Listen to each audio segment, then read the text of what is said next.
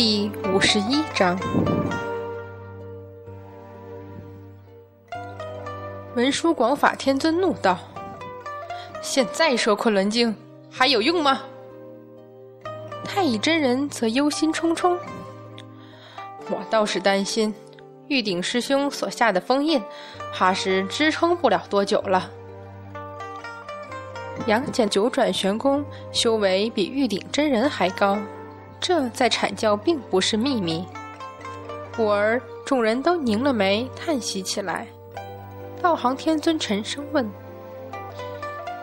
还没有到不可挽回的地步。如果能找到杨戬，再改一次他的记忆，也不是没有可能。”道行师弟，你这话说的轻松。广成子气恼道：“若是杨戬有了提防怀疑之心，你以为这很容易吗？”师兄，这什么话？你不能法宝丹药还不行？赤精子，你胡说八道什么？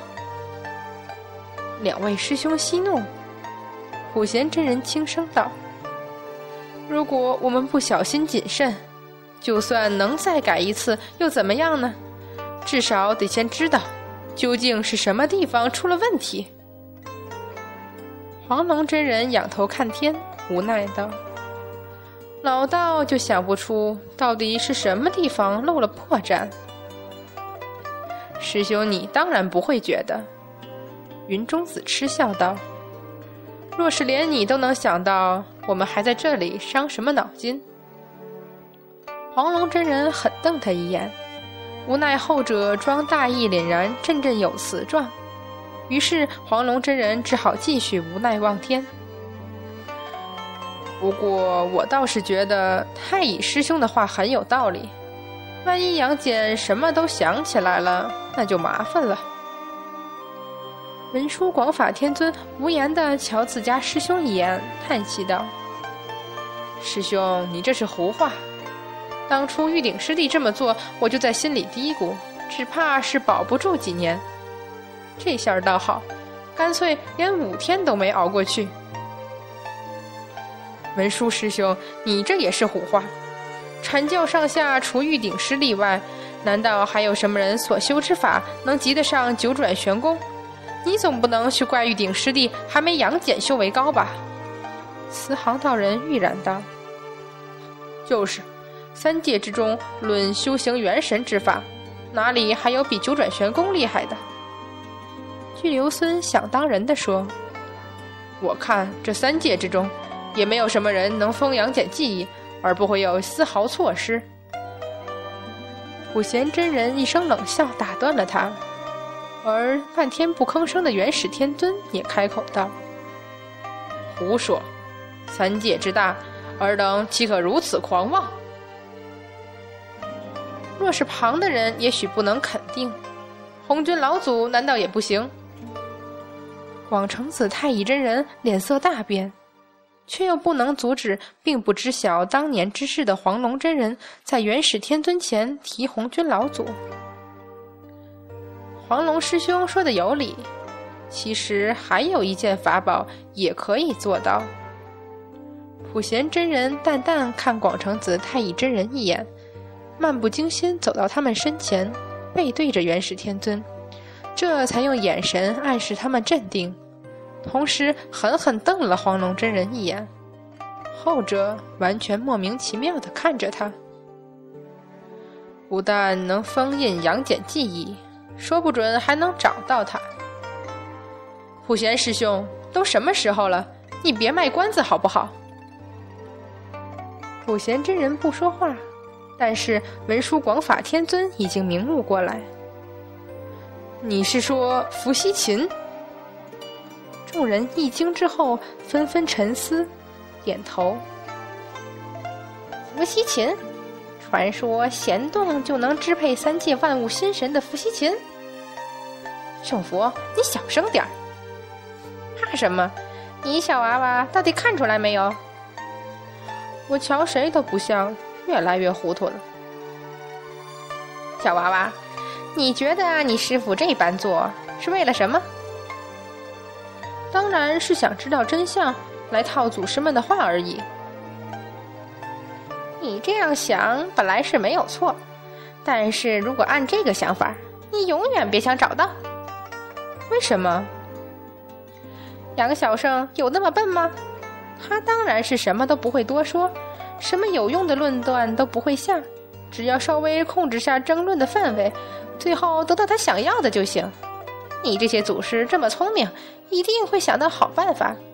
俺老孙看，杨戬就在等着那个办法，那才是他的目的，根本不是你想的那样。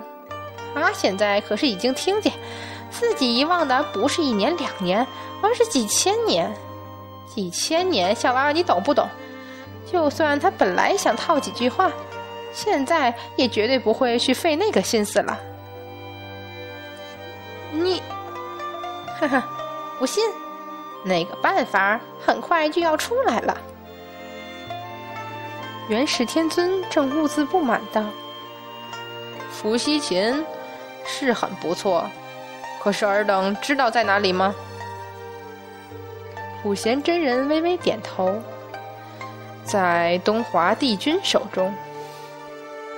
元始天尊冷笑：“东华帝君与我阐教少有来往。”岂会轻易将此琴相借？那就只好转而求其次了。什么？普贤真人笑道：“师尊难道忘了镇元子的无量玉如意？虽然没有昆仑镜那样能窥看过去一切，但是用来找一个人，应该还不是问题吧？”这事急从权，没得时间细细考虑了。师尊。不如就如此吧。太乙真人的话使众人都齐声附和。嗯，只能如此了。元始天尊无奈道：“也只有如此。”广成，忽而停住。镇元大仙虽是地仙之首，门徒万千，可是比起阐教来，还是差得多。再者，已向女娲娘娘起过誓。轻易不出昆仑仙境，这可不是善古。堂堂昆仑十二仙之首，还是不要轻易出去的好。其余弟子不是不够聪明，就是脾气不够好。这可是上门求人，还是太乙？你这就出昆仑去武装观，谅他镇元子也不敢不借。孙悟空正皱眉。忍不住悄声道：“好大口气！你阐教还真是目中无人。”是师尊。太乙真人想想，又道：“可弟子与镇元子从无来往，虽说我阐教可随意拿无数法宝与他作为谢礼，但是这般莽撞上门，弟子看不妥。”师弟多虑了。广成子笑道。你不认识镇元子，有人认识啊。太乙真人恍然笑道：“瞧我这记性，都忘了。黄龙师兄早年游历九州，将近万年几乎从不回昆仑。朱家散仙，哪怕是上虎煞神，也鲜少有不认识的。此等重责，就托付师兄了。”黄龙真人当下笑道：“师弟说哪里话来？”我这就赶去武装观，三日之内必得无量玉如意而返。师兄小心！嘱托一二后，黄龙真人拂袖飘然而出玉虚宫。我送黄龙师弟一程。广成子当先走了出去，留下元始天尊和昆仑九仙继续苦恼。远处祥云缭绕。黄龙真人轻轻抚摸那只明显有些不安的黄鹤，抬头望天，风流云散，似乎整个昆仑都陷入不安与紧张里，不禁微微叹息。那只黄鹤倒是很快就依恋的，已经摩挲他的手指，似乎在劝慰他。大殿里，看到了。孙悟空带笑道：“霞灵子晕晕乎乎，不敢置信的喃喃。”这，这怎么可能？怎么可能是？哈哈，小娃娃，你居然没注意？黄龙真人刚刚说了什么？他说杨戬不认识我们，可不是不记得我们，因为他根本不能肯定，万一我们真是从没见过他怎么办？所以他只能说不认识，不能说不记得。而且黄龙真人说纣王二年昆仑镜还没有丢，知道昆仑镜不见了，可不知道是怎么丢的。你这帮祖师倒好，直接就说出事实，昆仑镜是被偷的。好在为了瞒你们那阐教教主，没说出是谁偷的，否则等他下山直接去找昆仑镜，你们还有的想吗？俺老孙本来还在好奇，杨小胜究竟用什么办法，让你这帮聪明的祖师不得不想到他。感情你这黄龙祖师是个喜欢四处逛的家伙呀。霞灵子还在晕。五头喃喃道：“我怎么没想到，黄龙祖师本来就是昆仑十二仙里实力最弱的，又没有用法宝的习惯，当然最容易被人冒充。如果师傅只记得今年是纣王二年，只能选和他一样不是很熟悉昆仑的黄龙祖师。但是他似乎又知道已经相隔了很多年，他怎么会知道呢？”他怎么发现离纣王二年已经很久了呢？无比纠结，抬头问：“圣佛，这怎么办？”小娃娃，你觉得杨小胜是知道真相好，还是不知道好？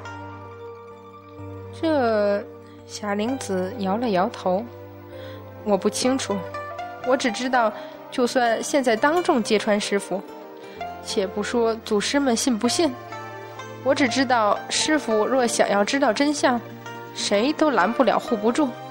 没了这次，天知道下次怎样。小娃娃，你脑子很清醒啊！孙悟空笑起来。不过这回我那结拜义兄可要伤脑筋了。说着，就小声嘀咕起来：“杨小生，俺老孙还是低估你了。”你居然猜得出，对你记忆做手脚的是红军老左。可惜玉鼎真人好像没把这件事儿告诉阐教中人，你怎么试探也得不出什么结果来。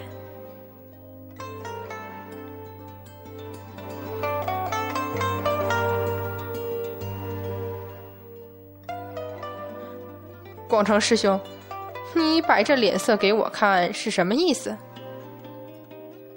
广成子苦笑着回头看端坐于鹤上，毫不悠闲自在，连驾云力气都省了的黄龙真人，心里正矛盾着，到底要不要和这个向来不怎么聪明，偏偏又爱多事的师弟说清楚。